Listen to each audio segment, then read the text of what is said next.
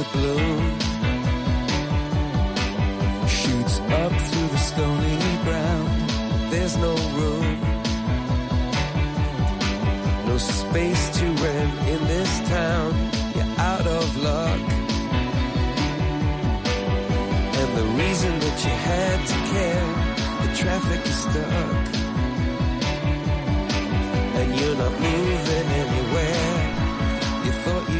Comienza en Radio María Sexto Continente, con el obispo de San Sebastián, Monseñor José Ignacio Munilla.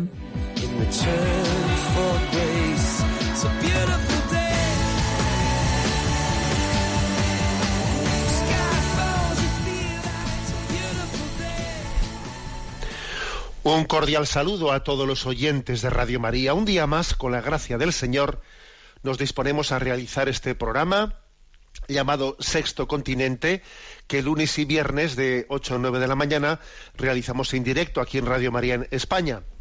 Sí, ya sé que algunos me diréis, pues la semana pasada no estuvo en directo.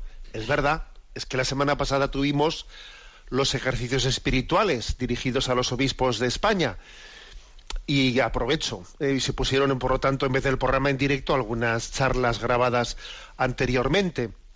Y aprovecho para dar las gracias, eh, pues por la oración que habéis hecho, pues eh, por el fruto espiritual de estos ejercicios de estos ejercicios espirituales, pues que ha sido un regalo de Dios. Siempre el Señor nos espera en esa experiencia de los ejercicios espirituales que yo llevo haciendo desde mis 16 añitos, todos los años, y esta vez no ha sido menos. ¿eh? Y gracias por vuestra oración, porque así se construye la vida de la Iglesia, rezando unos por los otros.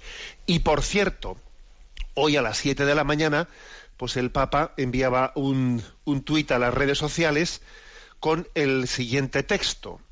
Les pido, por favor, que acompañen con la oración mi viaje a Chile y Perú, porque hoy comienza el Papa, el, el viaje apostólico del Papa a Chile, que luego será seguido del viaje a Perú, y se ha despedido de Roma pues con esa petición y obviamente nosotros atendemos esa petición y vamos a hacer en esta este programa lo ofrecemos por el fruto apostólico de ese viaje a Chile y a Perú y voy a comenzar con la oración que la Conferencia Episcopal de Chile pues ha publicado para rezar eh, por este viaje.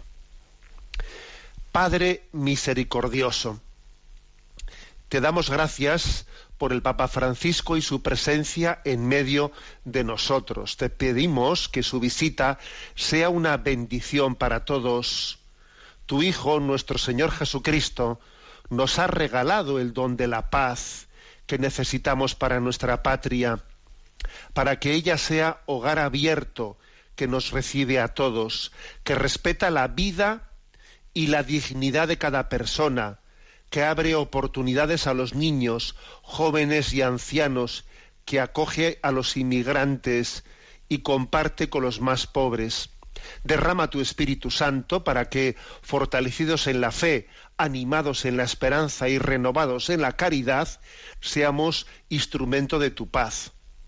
Padre bueno, mira a la Virgen María, Nuestra Señora del Carmen, y escucha sus ruegos por Chile, para que cuidemos la casa común, vivamos como verdaderos hermanos y seamos discípulos misioneros de Jesús. Te lo pedimos por Jesucristo nuestro Señor. Bueno, pues esta es nuestra oración de toda la Iglesia, orando por Pedro, por el sucesor de Pedro, en esta visita apostólica. Luego haremos, si Dios mediante, la oración también preparada por la Conferencia Episcopal de Perú.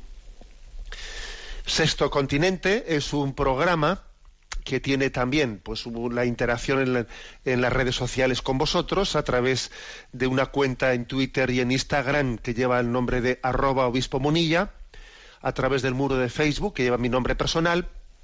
Hay una página web multimedia en ticonfio.org en la que podéis encontrar pues allí mm, acceso fácil a todos estos recursos que están pues tanto en las redes sociales como en, canal de YouTube, de iVox, etcétera. Bueno, y también tenéis otra forma de acceso a los programas de Sexto Continente, pues en el podcast de Radio María. Bueno, como hemos estado una semana fuera, pues tenemos bastantes eh, consultas de oyentes acumuladas y quisiera dedicar el programa de hoy a, pues, a ponernos al día. Hay especialmente un correo electrónico sextocontinente arroba radiomaria.es al que podéis hacer llegar vuestras consultas, ¿no? Intentamos atenderlas. Bueno, pues como digo, si, si, si nos lo permite el Señor, pues vamos a intentar también, eh, pidiendo la luz del Espíritu Santo, eh, que el programa de hoy lo hagáis un poco vosotros con las consultas que habéis, nos habéis ido presentando y a Mónica que está en la emisora, le vamos a pedir que nos vaya presentando las seleccionadas. Buenos días, Mónica. Muy buenos días, monseñor. Pues nada, adelante con ello. Comenzamos con Cholis de Bilbao, que comparte. Observo el fenómeno de que las redes sociales se convierten en un lugar difícil de discernir las noticias verdaderas y las falsas. Y veo que se empiezan a dar los primeros pasos para luchar contra las conocidas como fake news o informaciones intoxicadoras. Pero, ¿no le parece a usted que existe también un peligro grave de manipulación por parte de las autoridades a la hora de utilizar esto como excusa para censurar todo lo que no es políticamente correcto? Pues yo creo que Cholis eh, dice una verdad como un templo, eh, como un templo, y es bueno que la discernamos. ¿eh? Está la lucha contra la difusión de noticias falsas, eso que se llama fake news, puede ser un pretexto para imponer la dictadura del de el pensamiento único en este momento en el mundo. Puede ser perfectamente, ¿no? Y de hecho existen algunos indicios que conviene que conozcamos. ¿eh? Por ejemplo, eh, leía yo ayer en Infocatólica un par de noticias que son, son, se las traen, vamos, ¿no? Por ejemplo, que como Facebook está bloqueando la página crowdfunding que es de una película provida que se ha producido en Estados Unidos. Ya hablaremos, si Dios quiere, de esta película. Es una película, vamos, mm, tremenda, en el sentido positivo de la palabra, una película con la que se lleva al cine la manipulación que se realizó en la década de, los 70 en Estados Unidos para aprobar el, aborto, eh, con la sentencia Roe famosa, ¿no? Entonces hubo una auténtica manipulación eh, que además hoy en día está totalmente eh, pues identificada y clarificada de cómo se, confabuló, se, se, manipuló a una persona para hacer de ella pues una eh, pues la cabeza de turco, como se dice, ¿no? Para que se, se aprobase el aborto en Estados Unidos, manipulando pues al Tribunal Supremo, etcétera, etcétera. Bueno, todo eso está perfectamente estudiado y se ha llevado al cine. Bueno, pues es una película que, claro, que, que para remover conciencias ha habido un par de actores en Hollywood que se han atrevido, ¿eh? se han atrevido a poner sus rostros a esta eh, película políticamente incorrecta, pero que con una fiabilidad histórica tremenda, pues denuncia de cómo la, la introducción del aborto fue una gran manipulación en Estados Unidos, ¿no? Bueno, esta película, como os podéis imaginar, pues va a intentar ser, eh, censurado su eco, ¿no? Y ya Facebook ha comenzado a bloquear ¿eh? la página de esta película, ¿eh? todavía en el momento que se está promocionando.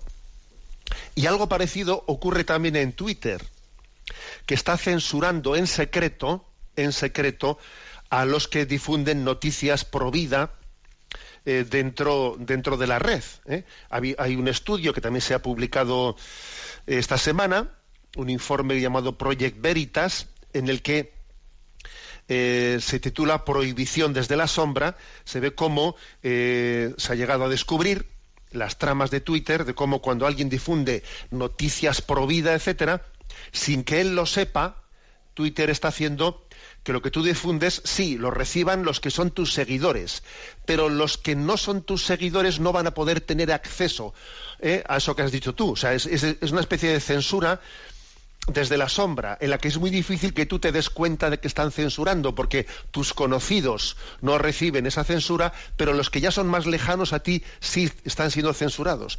Eso ha sido descubierto gracias a una, a una investigación que lógicamente la difusión de esta noticia, de esta investigación, también está siendo ¿eh? Eh, pues censurada todo lo que pueden, eh, todo lo que pueden, pues para ver cómo las ideas que no coinciden con el pensamiento único de la ideología de género, etcétera, etcétera, van siendo uh, censuradas en Twitter, en Facebook, etcétera, ¿no?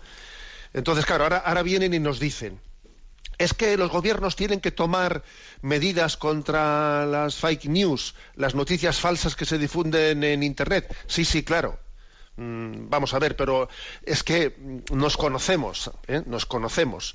Y si usted va a tomar excusa de eso para dar un marco legal a que lo que no es políticamente correcto sea censurado, menudo, ¿eh? O sea, menuda excusa, menudo pretexto. Las fake news son un pretexto para dar cobertura a que todo lo que no coincide con el pensamiento único políticamente correcto de este momento, pues va a ser censurado, ¿no? De hecho, lo está siendo. Bueno, esto no quita para claro que existen fake news, y, pero es que yo creo que es, mm, con todos mis respetos, es bastante sencillo el que alguien pueda aprender en las redes sociales y en Internet a saber recurrir a las fuentes seguras, a saber lo que es una agencia segura y lo que no es una fuente segura, y a saber fácilmente desmentir ¿no? estas fake news o, noticias falsas yo creo que lo que hay que hacer es educarnos en saber lo que es un detectar un bulo un bulo. ¿eh? Es que hay que saber, hay que saber educarnos en ello. Pero yo estoy de acuerdo ¿no? con, que, con, lo, con lo que Cholis refleja en su pregunta. Es posible que ahora eh, esta lucha contra esas noticias falsas o bulos por Internet sea utilizada como un pretexto ¿no? para imponer, seguir imponiendo la dictadura mediática global que de hecho está aconteciendo en redes sociales, que cualquier día los que no difundimos lo políticamente correcto nos van a pegar una patada nos pegarán una patada ¿eh? de Facebook y de Twitter. Ya vas a ver tú cómo eso, ¿eh? lo vamos a ver. Bueno, adelante con la siguiente pregunta. Nos vamos ahora a leer la pregunta de un sacerdote que celebra 40 años de sacerdocio. Soy un cura rural que atiende cinco pueblecitos que cada vez tienen menos habitantes en una diócesis de España, cuyo nombre no hacemos público, por aquello de que no me gusta dar que hablar. Ahora bien, eso sí, estoy seguro de que los oyentes de Radio María de mis parroquias se van a dar cuenta de quién soy en cuanto escuchen mi relato. Por eso no me importa, porque en los pueblos formamos una familia. El caso es que pronto cumpliré 40 años de sacerdote y algunos me dicen que ya es hora de que me renueve, porque tengo fama de repetirle siempre lo mismo. Con decirle que en los pueblos tengo un mote y todos me llaman don ánimo. El motivo es porque cada vez que me encuentro con alguien siempre les digo ánimo. Se lo digo a todo el mundo y en toda circunstancia, ya estemos de bautizo, primera comunión o funeral. No recuerdo muy bien cuándo empecé a hacerlo, pero no fue una decisión programada, sino que es la palabra que me brota espontáneamente ante las almas que Dios me ha encomendado. Yo les escucho a ustedes con mucha frecuencia y además por la magnífica compañía y formación que nos prestan a todos, curas incluidos, quería aprovechar para pedirle su opinión. ¿Piensa usted que debería de cambiar de saludo o me debo resignar a ser don ánimo hasta el final de mis días? Bueno, pues la verdad es que además de hacernoslo pasar muy bien eh, y de reírnos a gusto con esta, con esta carta de este sacerdote que cumple sus 40 años, don ánimo, pues bueno, pues la verdad es que nos da pie para recordar a todo el mundo un pasaje de Isaías, el capítulo 40 de Isaías, ¿no? Que dice, consolad, consolad a mi pueblo. Y es bonito, es hermoso ver un sacerdote, ¿no? De unos pueblecillos que, bueno, pues que se dice, ¿qué hago yo en estos pueblecillos, no? Pues dice, pues consolar a mi pueblo. Consolar y darle una palabra de aliento, una palabra de esperanza, una palabra de decir, oye, que Dios está con vosotros, ¿eh? que no os deja en ningún momento. El ministerio sacerdotal tiene la encomienda de transmitirnos el consuelo de Cristo. La vida, la vida es muy oscilante, la vida tiene muchos altibajos, ¿no? Tiene momentos duros, momentos oscuros, momentos de todo, anodinos, aburridos. Y también hay momentos buenos, por supuesto, ¿no? Y en todos ellos, en todos ellos, que haya alguien que tenga un poco, ¿no? Pues eh, la encomienda de decir, en todo momento Dios está con nosotros, ¿no? Recibimos el consuelo de Cristo que nos acompaña en todo momento, ¿no? En las alegrías, en las penas, en la salud, en la enfermedad, y te diga ánimo que Dios está contigo, es muy, muy hermoso, ¿eh? Muy hermoso. Bueno, dice don Ánimo que le, toman el pelo en el pueblo, ¿no? Eh, porque siempre diga lo mismo, ánimo a todo el mundo, ¿no? Pero yo, yo le haría una pregunta a los, eh, a los habitantes y oyentes de estos pueblos y oyentes de Radio María, ¿no? Que se estarán riendo un poco, digo yo ahora, ¿no? Con la pregunta de su párroco. Yo les haría una pregunta. Oye, ¿y a don Ánimo quién le anima en sus bajones? Porque también don Ánimo tendrá sus, sus, sus bajones, ¿no? Todo el mundo tiene sus momentos altos y momentos bajos. ¿O es que acaso vuestro párroco es inmune a las crisis y desolaciones que padecen todos los habitantes del pueblo? Es que don Ánimo, ¿qué pasa? ¿Que eres de, de hierro o qué? Y claro que don Ánimo también tendrá, ¿no? Esos momentos oscilantes. Y lo que es llamativo, yo me imagino que lo habréis pensado en alguna ocasión, es, oye, y él como siempre sonríe, y él como siempre está dando ánimos, ¿no? A él no se le nota los momentos bajos. Eso me recuerda a mí a que la Madre Teresa de Calcuta siempre sonriendo, siempre sonriendo. Después cuando muere y leemos su diario espiritual, nos enteramos de que ella tenía sus profundas pruebas interiores, noches oscuras, en las que en medio de ellas por fuera no se le notaba nada, sino que tenía pues un recurso a la esperanza en Dios que le hacía superar sus estados anímicos interiores, ¿no? Y era capaz de sonreír siempre a pesar de que por dentro eh, tuviese la procesión por dentro. Bueno, pues digo yo que lo más probable es que eso también esté ocurriendo con don Ánimo. ¿eh? O sea que igual también en, ese, en esa continua permanente capacidad de animar a los demás, hay también un testimonio ¿eh? muy grande. lo digo para todos ¿eh? quienes sois testigos de esa, de, de, esa presencia ministerial de alguien que está siempre animando, ¿no? Y está superando, aunque eso no se trasluzca, está superando sus crisis interiores, ¿no? Bueno, pues agradecemos que un sacerdote nos escriba de esta manera, ¿no? Yo creo que no debes de cambiar, sino a mejor, ¿no? Y pedimos por ti, por este sacerdote, para que sigas creciendo en tu identificación con Jesucristo, de forma que no solo transmitas palabras de ánimo, ¿no? sino que o palabras de aliento, sino que transmitas el mismo aliento de Cristo, que transmitas al Espíritu Santo. Eh, es un honor tener oyentes como don Ánimo. ¿eh? Y tienen mucha suerte los habitantes de esos pueblos de tenerle como párroco, ¿no? Y nos unimos, ¿no? A su aniversario, a sus 40 años de sacerdote, y le decimos ánimo, don ánimo, ¿eh? y que nos sienta muy presentes en esa celebración de aniversario del sacerdocio. Bueno, como decíamos que estamos el Papa está volando hacia, hacia Chile, donde comienza su visita apostólica a Chile y después a Perú.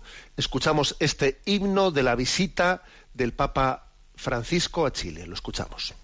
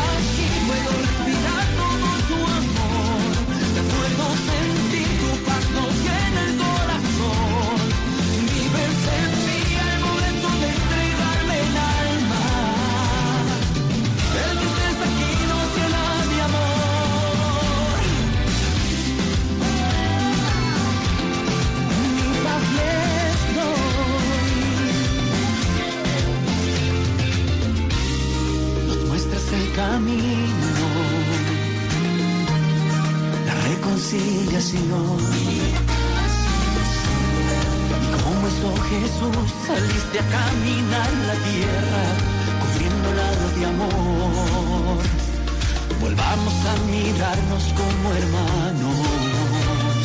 Y paz les doy, nos ha dicho el Señor. Estás aquí, puedo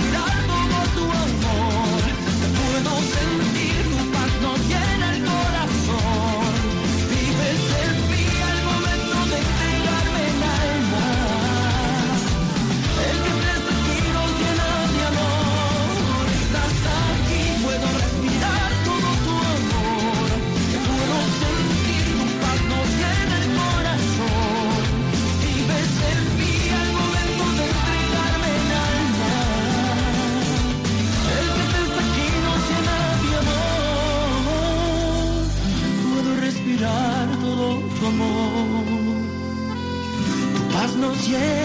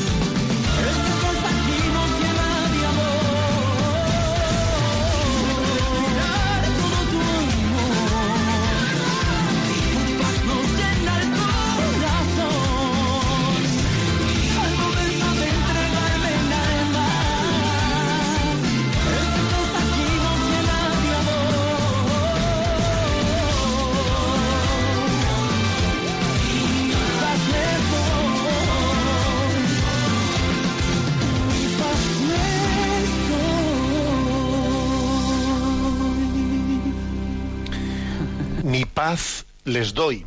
Es el título de este himno de la visita apostólica del Papa a Chile. Quien lo canta es Américo. Mi paz les doy, que es el saludo del Señor resucitado cuando se aparecía a sus discípulos. Estamos en este programa especial de Sexto Continente dedicándolo a atender mm, preguntas que habéis formulado en el correo sextocontinente arroba radiomaria.es y a Mónica que está en la emisora le pedimos que continúe presentándonos las preguntas seleccionadas. ¿eh? Vamos a leer ahora la pregunta de una oyente cuyo nombre preservamos, que hace una consulta delicada de discernimiento moral. Hola, me decidí a escribirle este correo porque tengo una duda que necesito que me responda con claridad. Por desgracia, creo que es algo que forma parte de la realidad diaria de muchas personas. El caso es que, además de mis estudios, ayudo con la parte administrativa a mi familia en las dos pequeñas empresas que tenemos. Mi duda es si está bien colaborar en dichas tareas si no se están llevando a cabo correctamente. Me explico. Si hay evasión de impuestos, documentos comerciales que no son ciertos, con el fin de no tener que pagar tantos impuestos. En casa me dicen que es imposible pagar todos esos impuestos. Yo les he dicho que eso no está bien y que hay empresas que cumpliendo con los requisitos tienen éxito, pero ellos no lo toman en cuenta. Tengo entendido que esto no está permitido y que es pecado. ¿Es así? Por ende, si yo colaboro, ¿estoy pecando también? Es una gran duda y no sé cómo hacer. En mi familia ya está naturalizada esa forma de proceder. Hace ya un mes o dos que me había decidido a no ayudar más, pero escribiéndole a un gran amigo me mostró un audio donde una directora de un hospital preguntaba si estaba bien seguir trabajando ahí ya que se practicaban abortos, y le respondieron que continúe trabajando ahí para dar su testimonio e intentar luchar desde dentro. Estoy muy triste y creo que ya es hora de sacarme esta duda enorme. Disculpe por extenderme. Espero que pueda contestarme. Muchas gracias. Dios lo bendiga. Bueno, pues la pregunta es dura. Eh, la pregunta es dura y, por una parte, bendita pregunta, ¿no? Que la hace una joven que tiene deseo de vivir con coherencia en su conciencia. ¿eh? Bendita pregunta de una joven que busca sinceramente vivir la voluntad de Dios en la vida. Lo que esta pregunta plantea es el tema sobre nuestra colaboración con el mal, nuestra complicidad en la colaboración con el mal. ¿eh? por supuesto que es inmoral, pues, eh, pues esa corrupción ¿eh? de la pues de la falsificación de documentos, de la evasión de capitales, de la evasión de impuestos, etcétera. Obviamente, por supuesto que eso es inmoral, por supuesto que es inmoral la práctica de abortos en hospitales, etcétera, ¿no? Entonces, claro, ahora viene la pregunta, y siendo soy inmoral, yo también yo también estoy pecando si de alguna manera trabajo en ese mismo sitio y con mi trabajo estoy colaborando con ello? ¿Eh? Esa es la pregunta tiene una, una respuesta delicada, ¿eh? pero también, pero la Iglesia da criterios morales, ¿no? En nuestra moral para discernir ello. No es lo mismo, no es lo mismo una colaboración formal que una colaboración meramente eh, material. Pues, por ejemplo, en un hospital en el que se practican abortos, no es lo mismo que yo eh, tenga que ser, pues, una enfermera en la que esté en el quirófano colaborando con, con un aborto que en, cuyo caso obviamente estoy colaborando formalmente, aunque no sea yo el médico que haga el aborto, estoy asistiéndole al médico que haga el aborto y, entonces tengo que hacer una objeción de conciencia. Y si no me permiten esa objeción de conciencia, incluso tendré que dejar el trabajo. Porque no puedo estar colaborando con el mal y haciéndome cómplice de él. Fijaros, ¿eh? que es que, que ser cristiano a veces puede darnos, pedirnos, ¿no? Una, una actitud martirial Ahora, sin embargo, si estoy en el, no sé, si yo trabajo en un hospital y, trabajo pues en la administración llevando las cuentas, o trabajo en la limpieza, o trabajo en no sé qué, hombre, eso no me hace formalmente cómplice de los eh, de, esas barbaridades que se puedan cometer en el hospital. También serán otras cosas buenas, ¿no? O sea, es decir, no, no, es lo mismo que yo, eh, si tengo una colaboración formal con, con una inmoralidad como esa, debo de hacer una objeción y si es necesario dejar el trabajo, si no se me reconoce, ¿no? Si, sin embargo, si mi, si mi colaboración vamos a ser remotas meramente materiales, si estoy llevando la contabilidad eh, eh, o lo que fuere, o el mantenimiento, yo qué sé qué, ¿no? Bueno, esa distinción, por lo tanto, se hace. Y, y lo que he puesto el, el, caso del hospital también es referido al caso de la empresa en la que trabaja esta joven, ¿no?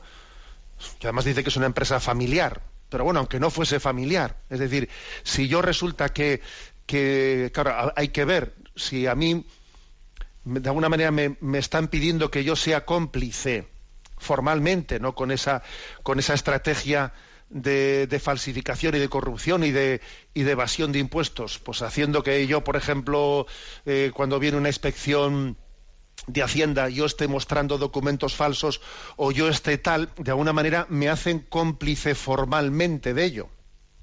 ¿eh? Ahora, si estoy trabajando en una empresa en la cual, a ver, pues por, poner un caso extremo, estoy pegando sellos en las cartas, hombre, no tengo una colaboración formal eh, con... Por eso eh, la distinción en cuando, en cuando yo soy cómplice de ese mal moral, de esa corrupción, depende, depende de si yo estoy colaborando formalmente o meramente mi trabajo es material. La verdad es que la, la, experiencia nos dice que en una empresa, cuando a un empleado se le da a conocer, se le da a conocer el grado de corrupción eh, y de documentos falsos, etcétera, es porque eh, de alguna manera ese, a ese empleado se le va a hacer mm, pues digamos que colaborador, colaborador o cómplice, colaborador necesario, ¿no? o cómplice formal con ese, porque si no para rato, para rato le dan a conocer ese, ese tipo de irregularidades, se le ocultan al, al trabajador.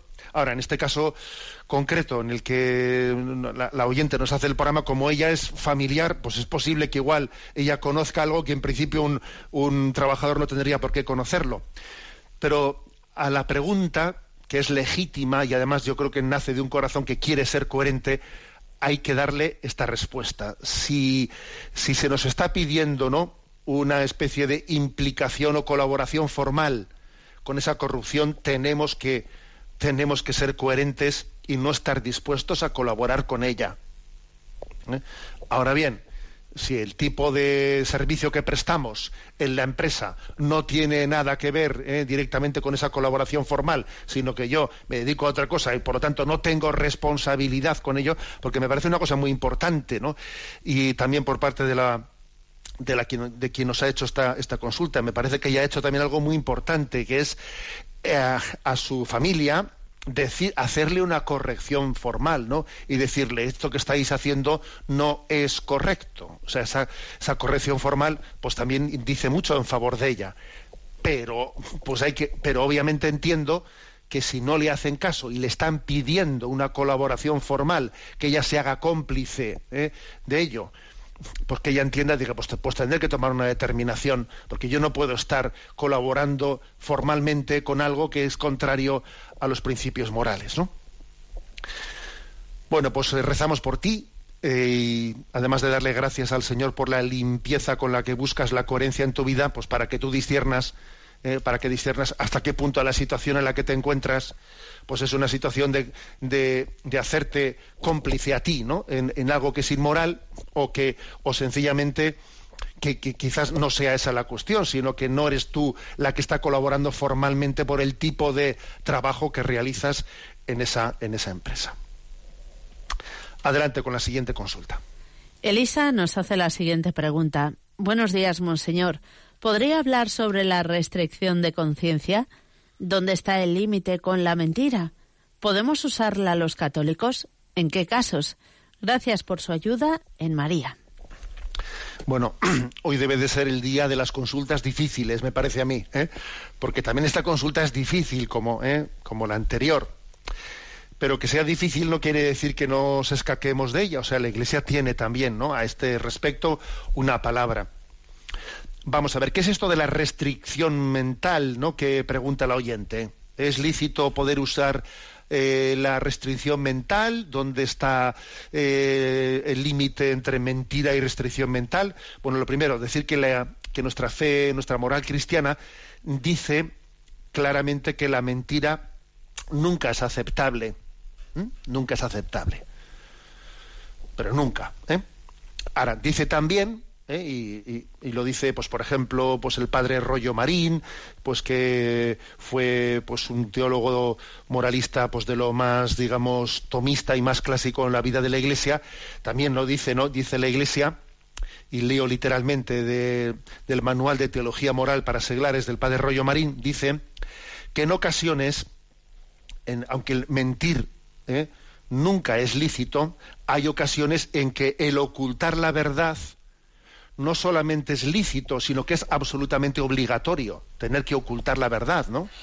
Pues por ejemplo, cuando se trata de un secreto, no digamos nada de un sigilo sacramental, pues que hay un secreto profesional, entonces, en estas ocasiones, claro, el ideal es, pues sencillamente, ocultarlo no hablando, no diciendo nada y punto. Pero claro, a veces el no decir nada es imposible. Algo tienes que decir para quitarte de encima la pregunta que no puedes contestar, ¿no? Y entonces, en esas ocasiones es lícito echar mano de la llamada restricción mental, rectamente entendida. ¿eh? Bueno, pues, insisto en esto, ¿no? Entonces, eh, ¿esto en, qué contexto se puede hacer? Pues en contexto de que alguien tiene, pues por ejemplo, un secreto profesional, pues médico, político, jurista, o que me han hecho una confidencia, hecha bajo secreto que debe de ser salvaguardada, pues y entonces yo sé que tengo un deber moral de salvaguardar no una, una confidencia que se me ha hecho y ahora viene alguien pretendiendo sonsacármela, ¿no? Y yo tengo una obligación de guardar un sigilo. ¿eh? Entonces la restricción mental consiste en un acto del entendimiento que pronuncia unas palabras, da a las palabras un sentido distinto del obvio y natural pegando un capote, como se dice, para que a la persona, aunque él entienda otra cosa, lo que yo he dicho puede ser entendido de otra y no le estoy revelando lo que hay que revelarle. ¿eh? Eh, pues esto es, ¿no? Es decir, que esto se hace eh, bajo ese principio, ¿no? De que yo puedo tener, no digo derecho, sino obligación a veces de ocultar algo que no tiene derecho a ser sabido, que esa persona no tiene derecho a preguntarme algo. Pues por ejemplo, yo en un momento determinado, si alguien me pregunta y me dice y me dice, oye, eh, ¿qué, esa persona qué, qué es lo que te ha dicho tal, tal, tal? Y tú le dices, mira, yo no sé nada. A ver, le estoy diciendo yo no sé nada. En realidad, yo qué, qué estoy diciendo, qué restricción mental estoy diciendo cuando digo yo no sé nada. Yo no sé nada que pueda contarte, claro. yo me reservo ¿eh? la interpretación plena de la frase. Yo a esa persona le he dicho en restricción mental, mira, yo no sé nada. Yo sé que en mi interior la expresión quiere decir no sé nada que pueda contarte. ¿Mm? Entonces, de alguna manera, a esto se llama una restricción mental. ¿Eh? Este es un caso claro, de los más claros. A ver, digo, perdona, no sé nada. Estoy mintiendo. A ver, alguno diría, es que literalmente usted, eh, esa expresión es mentira. A ver, bueno, literalmente es mentira, pero es verdad que yo estoy pronunciando algo cuya interpretación es extendible, ¿eh? es extendible. Entonces, mm, a, esta, a esto es a lo que se le llama restricción mental. No, literalmente hablando no se puede equiparar a mentira, porque es obvio que esa persona, primero, está preguntando más de lo que debe. Está preguntando aquello que no tiene derecho a saber. Lo que no tiene derecho a saber. Se está entrometiendo en la, intimidad de otras personas. Y yo cuando digo yo no sé nada, pues hombre, Mm, creo que está, es bastante obvio que es interpretable, es interpretable que ese yo no sé nada eh, se está refiriendo a que yo tengo también deber de guardar el sigilo, bien sea profesional o bien sea en la relación personal con las personas. Yo no sé nada y, lógicamente, implícitamente se guarda el yo no sé nada que deba, que pueda decirte ahora mismo o que en conciencia estoy obligado a decirte. ¿Mm? Bueno, esto lógicamente es complicado. La, Iglesia dice que no hay que recurrir con eh, ligereza a las restricciones mentales, porque si se recurre con frecuencia a esto, pues lógicamente se acaba pasando fácilmente la, la frontera de la mentira. De la mentira. La Iglesia desaconseja el recurso fácil pues esto es igual que los juramentos. No estés jurando si no es necesidad, si no tienes necesidad absoluta. No estés recurriendo a restricciones mentales si no tienes, eh, si no tienes necesidad absoluta. Y obviamente también a veces existen, existen pues eh, falsedades. O sea, también el padre Rollo Marín en este manual pone ejemplos de formulaciones de la restricción mental que no son aceptables. ¿eh? Que no son aceptables. Por ejemplo, pone las siguientes, las siguientes cosas, ¿no? Que alguien le dice, oye, ¿has cogido tú esto? Y él responda, no, yo no he cogido tal cosa. Y diga, bueno, yo hago restricción mental en mi interior diciendo, no lo he cogido con la mano izquierda, pero sí lo he cogido con la derecha. Bueno, no, perdón, estás mintiendo. Eso no es restricción mental, eso es mentira. ¿eh? O sea, que el padre Rollo Marín también pone en su manual ejemplos concretos de cómo uno pretende estar recurriendo a la, restricción mental, mm, que eso no es restricción mental. ¿eh? Eso es sencillamente mm, mentira. Bueno, por eso, eh, eso es lo que entiende la moral como, restricción mental. Expresiones de que, cuando uno tiene obligación de mantener un secreto, eh, sea profesional, un secreto de confidencia, pues recurre a expresiones pues la más frecuente es la de decir, oye, perdona, yo no sé nada. que, en el fondo quiere, quiere decir, perdona, yo no sé nada que pueda decirte, porque también tú no tienes derecho a estar indagando sobre la intimidad de las personas, que qué es lo que el otro te ha dicho, no ha dicho, ha dejado de decir. En cualquier caso, viene bien, ¿no? Que recordemos que un cristiano, pues es seguidor de la verdad de Cristo, somos, somos discípulos de la verdad de Cristo, la verdad nos hará libres, pero la verdad incluye la discreción, sí, porque la discreción también, el saber guardar la intimidad de las personas, también es una obligación moral para todos nosotros. ¿Mm? Adelante con la siguiente consulta. Julieta de Almería nos pregunta, el 6 de enero se publicó en El País un artículo con el título de ¿Qué es el mindfulness? Nadie lo sabe realmente y eso es un problema. Me pareció llamativo que un periódico como El País, nada sospechoso de estar al servicio de la fe católica, recogiese este reportaje crítico frente a estas tendencias de moda, que son vividas como una alternativa frente a la espiritualidad tradicional católica. Usted ha sido combativo en varios de sus programas contra el intento de mezclar el budismo con el cristianismo, lo cual creo que es de agradecer. Le agradecería su opinión sobre este artículo publicado en el país. Bueno, pues sí, ese artículo se publicó el 6 de enero, el Día de Reyes, y a mí también me llamó la atención. El título era ¿Qué es el mindfulness? Nadie lo sabe realmente y eso es un problema. Era un artículo crítico ¿eh? Contra el mindfulness, eh, publicado por dos, mm, tenía como autores a dos Nicolás, Nicolás Van Damme y Nicolás Aslan. Eh, el artículo original estaba publicado en inglés en una revista Perspectives of Psychological Science. Bueno, pues de alguna manera el diario El País lo, había traído y claro, y, ciertamente es interesante que un diario como El País, que no es que se caracterice, como dice eh, Julieta en su en su consulta, no es que se caracterice por promover, ¿no? Pues precisamente la espiritualidad católica sea crítica con el mindfulness. La crítica del, artículo no está hecha desde la perspectiva que nosotros solemos hacer sobre la incompatibilidad del, budismo con el cristianismo.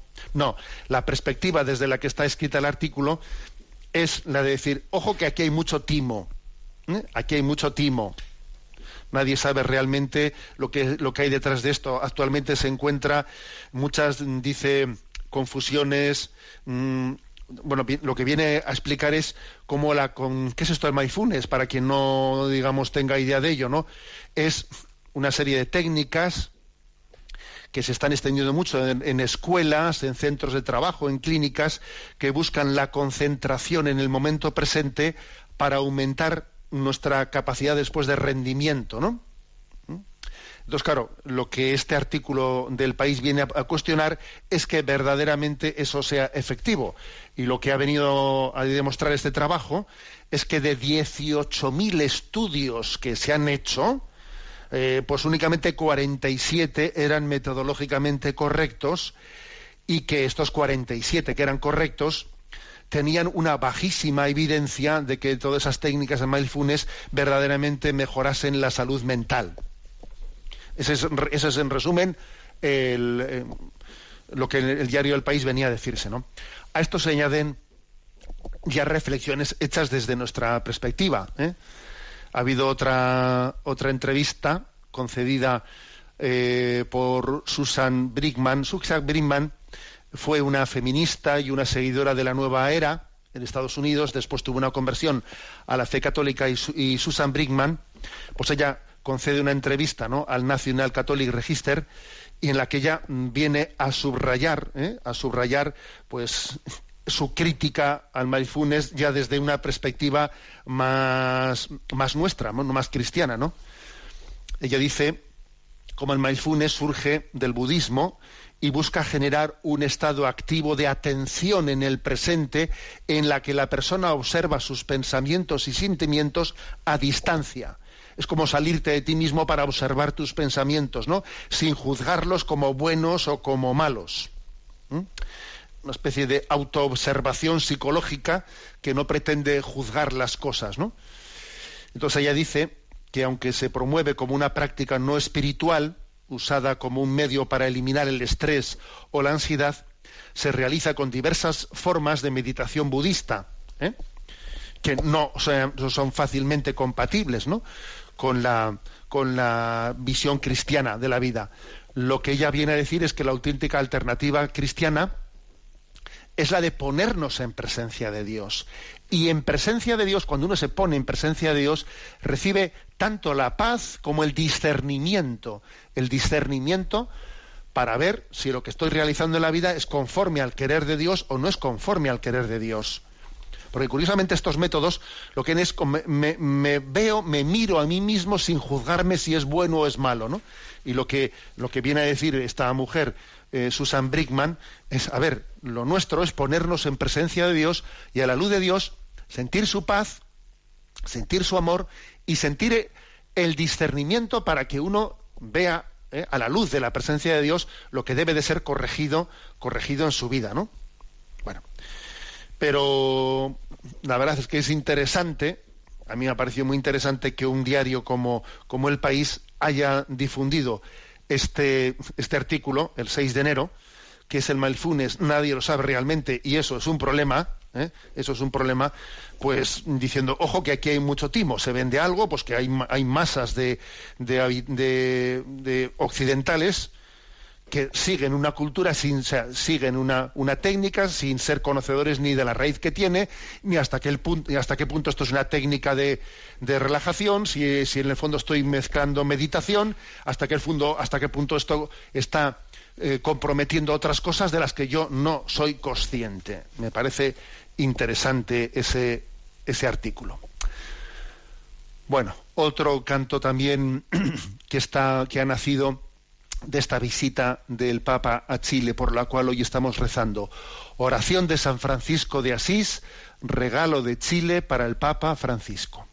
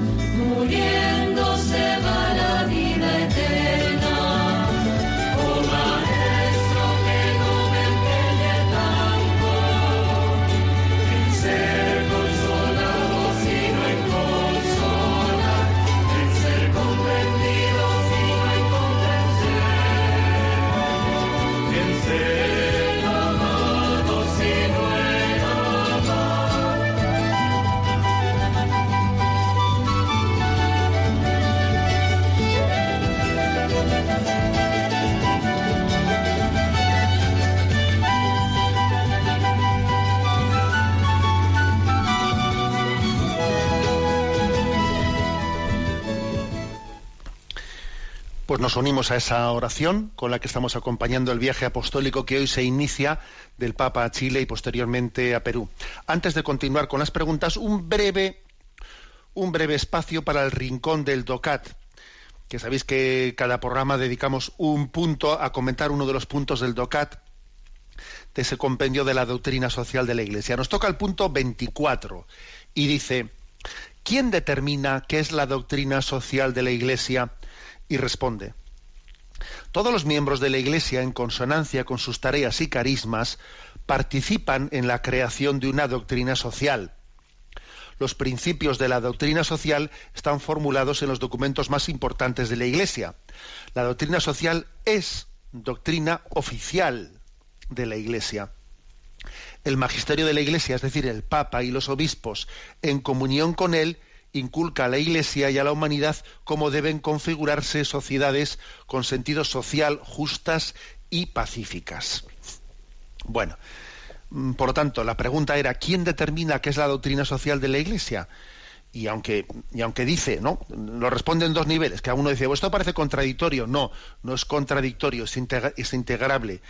Por una parte dice que es doctrina oficial de la Iglesia y por lo tanto corresponde al magisterio de la Iglesia, al Papa y a los obispos en comunión con él, pues eh, definir y la, eh, lo que es el depósito de la doctrina social de la Iglesia que la Iglesia enseña a sus fieles, pero al mismo tiempo dice también que todos los miembros de la Iglesia, consonancia con sus tareas y carismas, participan también en esta creación de la doctrina social de la Iglesia. O sea que está como, como toda tarea magisterial, especialmente ¿no? encomendada al Papa y a los obispos, pero que especialmente a la doctrina social tiene, en ella está participando todo el pueblo de Dios. ¿Por qué? Porque la doctrina social es el encuentro entre la ortodoxia y la ortopraxis, que se dice. ¿Eh? La, la doctrina social es de, de qué manera se trasladan y se traducen los principios de fe a la vida práctica. ¿Eh? ¿De qué manera pues vemos como esos principios, ese no robarás, lo trasladamos ahora mismo a la vida de la empresa y a la relación entre los empresarios y los obreros? Y, y obviamente no o sea, y podíamos poner cualquier ejemplo. O sea, es el encuentro, es el encuentro entre la doctrina cristiana, entre la fe revelada y la vida y la vida práctica, que es un encuentro que no es fácil, porque claro, ¿de qué manera se aplica esto a la vida tan compleja que tenemos? Es como un lugar en el que el río desemboca en el mar y el río al desembocar en el mar produce un delta a veces, ¿no? Pues algo así es la doctrina social. La doctrina social por una parte, está transmitida por, ¿eh? como el resto de la fe por el magisterio de la Iglesia, pero luego, como se trata de aplicarlo a las circunstancias concretas, tiene, es muy importante eh, en ese encuentro entre doctrina y vida, y, vida práctica, es muy importante que todos los cristianos, desde sus carismas, desde sus carismas, participen en ver cómo se produce ese encuentro. Y, por ejemplo, pues es que, cuánto contribuyó cuánto han contribuido en este encuentro muchos movimientos católicos en los que han visto de qué manera llevamos el Evangelio de Jesucristo al mundo laboral, o de qué manera llevamos pues, al mundo de los marginados, o a la recuperación de los toxicómanos, o, y entonces eso hace que los carismas de la Iglesia ayuden mucho a la iluminación de lo que es la doctrina social, porque es que si no fuese eso así, se quedaría únicamente en unos principios de los cuales hablan eh, pues el magisterio y los obispos, pero que no tienen el, el encuentro con la vida, con la vida, mm, con la vida práctica, ¿no? Con, la, con, los acontecimientos fácticos de la vida. Entonces, en ese sentido, todo, todo el pueblo de Dios, ¿no? Todos los bautizados forman parte de esa doctrina social, que la que sí es cierto, ¿no? que el Papa y los obispos están llamados a, a formularla, a cuidar su formulación magisterial, al mismo tiempo, pues cada uno según sus carismas están llamados a, a, a ver de qué manera se concreta, se encarna, se traduce a las circunstancias concretas de la vida. Muy brevemente vamos a atender la última de las consultas en el día de hoy. Jo José Javier Gómez nos pregunta, a mi sobrina le, han, le habían puesto un trabajo que consistía en un ensayo para responder a la pregunta ¿se puede encontrar a Dios en todos los movimientos religiosos? Me pidió mi opinión y le contesté que no. Se lo argumenté con razonamientos que he escuchado en Radio María y que hago míos, pero le agradecería una palabra al respecto. Pienso que Radio María se está convirtiendo en una de las mejores fuentes de doctrina cristiana, ya que muchos de ustedes están al tanto de los errores en curso. Un abrazo muy fuerte a todos y siempre muchas gracias. Claro, cuando se hace la pregunta, ¿se puede encontrar a Dios en todos los movimientos religiosos? La pregunta es, ¿qué se entiende por movimiento religioso? Porque si entendemos un carisma dentro de la Iglesia Católica y si ha sido aprobado por la Iglesia Católica, se supone que para eso la Iglesia lleva adelante un discernimiento, ¿no? Para discernir qué asociaciones, qué carismas, eh, pues son conformes y, y, mantienen la fidelidad al espíritu, ¿no? De la fe católica. ¿eh?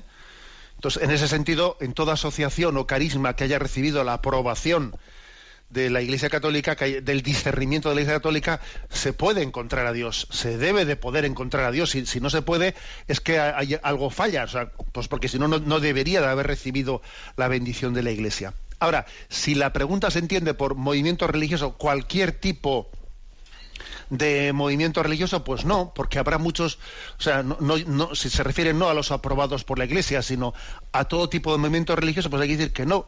Existen el fenómeno de las sectas, que menuda extensión tienen las sectas, y sin que sean, eh, y sin que tengan esos componentes sectarios, pues también existen los, pues digamos, las, las iniciativas religiosas que pueden nacer con buena voluntad, pero con, con presupuestos falsos. Por eso es tan importante la fidelidad a la revelación. ¿eh? O sea, no, que no existe, que no existe, digamos, esa, esa teoría de que todo, todo es igual, todo es lo mismo, cualquier iniciativa religiosa, si, si tiene buena voluntad, todo sirve para el encuentro con Dios, no es verdad. Porque Dios se ha revelado, hay una revelación que es la que nos da garantía de acceso a Él. La garantía de acceso a Dios es servirnos de la propia iniciativa que Dios ha tenido de llegar a nosotros en la revelación. Luego, cualquier cosa es buena dependiendo de la voluntad de la gente, no es, no es aceptable como principio, aunque sé que es lo que está en este momento extendido. Bueno, pues terminamos eh, con la oración. Hemos comenzado con la oración de la Conferencia Episcopal Chilena para el viaje del, del Santo Padre a Chile. Pues concluimos con la que se ha escrito para el viaje a Perú, que va a seguir inmediatamente, ¿no? En cuanto que en cuanto que concluya el Papa en, pues en Chile, pasa a Perú. Y la oración allí preparada es la siguiente. Dios Padre misericordioso, llenos de alegría, elevamos hacia ti nuestra oración de acción de gracias por el don de la visita pastoral del Papa Francisco. Señor Jesucristo, te pedimos que nos concedas prepararnos con la oración y los sacramentos para acoger a quien viene en tu nombre a confirmarnos en la fe. Espíritu Santo, guía de la Iglesia, haznos vivir como discípulos y misioneros el Evangelio de la creación, la vida, la familia y la paz. Virgen María, Madre de la Iglesia, acompaña al sucesor de Pedro, que nos animará para que, unidos por la esperanza, peregrinemos por esta tierra bendecida por el testimonio de nuestros santos, Rosa de Lima, Toribio de Mogrovejo y Martín de Porres. Amén. La bendición de Dios Todopoderoso, Padre, Hijo y Espíritu Santo, descienda sobre vosotros. Alabado sea Jesucristo.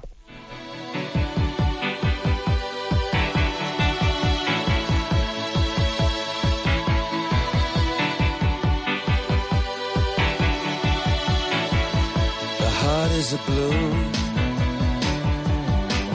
shoots up through the stony ground.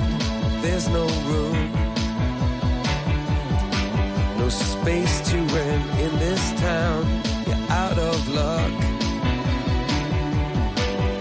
and the reason that you had to care, the traffic is stuck, and you're not moving